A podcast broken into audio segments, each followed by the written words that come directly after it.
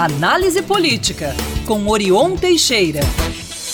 Olá, Orion, bom dia. Bom dia, Lucas, Bruno e ouvintes espectadores da Band News. Prazer voltar a falar com vocês. Orion que está também nas nossas telas, lá no YouTube, na página Band Minas. Orion, é, vamos começar falando sobre o presidente Lula. Confirma a senha, não é, de que a disputa municipal deste ano nas capitais será entre ele e o ex-presidente Jair Bolsonaro. Como é que ficam os problemas aí das cidades, hein?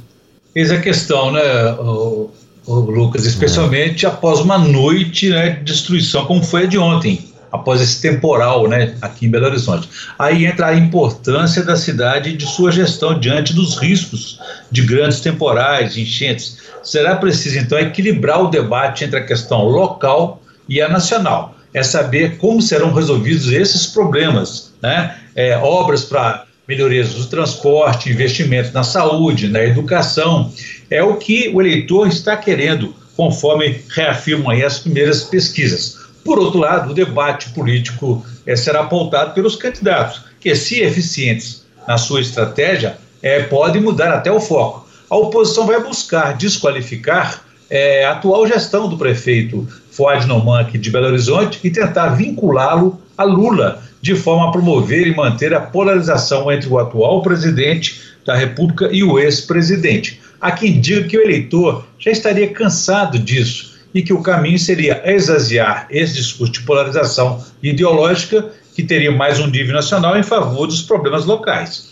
É, ontem, no entanto, o presidente Lula falou sobre, é, falou que a, com relação à capital paulista, né, São Paulo, que a disputa lá será entre ele e o bolsonarismo numa confrontação direta. É claro que lá o prefeito Ricardo Nunes ele é ligado então a esse bolsonarismo. Pode ser que pela dimensão da capital paulista no tabuleiro nacional, a influência nacional na política de São Paulo seja maior. Lula apoia lá a candidatura do deputado federal Guilherme Boulos, do PSOL, que terá como vice a ex-prefeita Marta Suplicy, que agora está no PT de volta. Aliás, o presidente se empenhou pessoalmente para essa definição de chapa, enquanto Bolsonaro deverá apoiar então a reeleição do atual prefeito Ricardo Nunes, que é do MDB.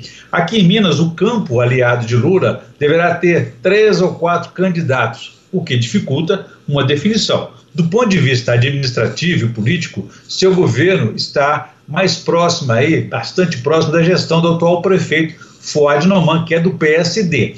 Do ponto de vista partidário, seu partido, o PT, já lançou o nome do deputado federal Rogério Correia. Pode mudar? Pode, mas as conversas ainda não aconteceram. Historicamente, onde tem mais de um aliado, Lula mantém-se distante. Até onde se sabe, Lula irá se empenhar para vencer, com aliados em três capitais, pelo menos até o momento é Belo Horizonte, São Paulo e Rio de Janeiro. O processo pré-eleitoral ele prossegue de olho no calendário eleitoral oficial. E a próxima e mais importante data termina no dia 5 de abril, quando ficam definidas as filiações partidárias, o domicílio eleitoral de quem quer disputar. E quem quiser mudar de partido é o momento. A partir daí, o quadro então vai ficando mais visível.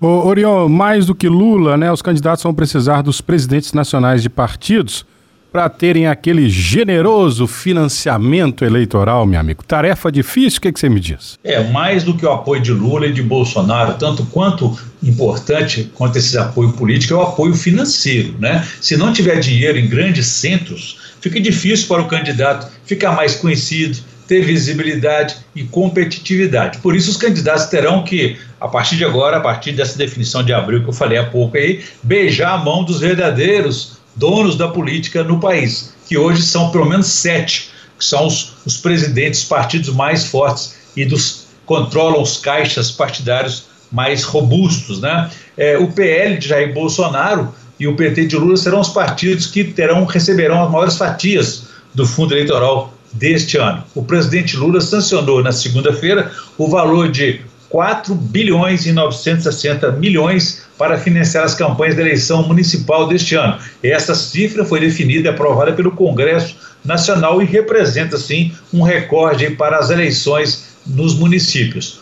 O PL foi derrotado com Bolsonaro na disputa presidencial, mas conseguiu eleger a maior bancada de deputados federais. O PT ficou em segundo lugar. Então o PL, por conta disso, vai receber 863 milhões de reais para bancar as campanhas eleitorais. É, a, a previsão do PT é de receber 604 milhões de reais. Em seguida estão ali União Brasil, é, 517 milhões de reais, o PSD, 427 milhões de reais, o MDB, 410 milhões de reais e o PP, 406 milhões de reais. Ao contrário do PT, que tem uma linha mais definida e mais estabilidade partidária, partidos como o PL, o PSD, do prefeito Fuad Noman aí, União Brasil, o MDB e o PP, o Partido Progressista, entre outros aí, eles realizam jogadas partidárias é, de modo a vencer, especialmente fora dos grandes centros. Não irão torrar o fundo, o milionário do fundo aí partidário em candidatos sem chances de vitória. Vão preferir investir então no interior, onde as chances de vitória são maiores e os efeitos para o futuro político deles também é melhor. Tá certo. Orion, a gente fica por aqui então e até sexta-feira. Tomara que sem impactos aí de, de chuvas. Com a graça de Deus, esperamos que tudo dê certo, sem vítimas, esperamos. né? E vamos tocando aí. Quem quiser saber mais pode consultar meu blog no www.blogdorion.com.br. Um abraço a todos. Façamos um bom dia. Para nós, Orion. Valeu. Obrigado.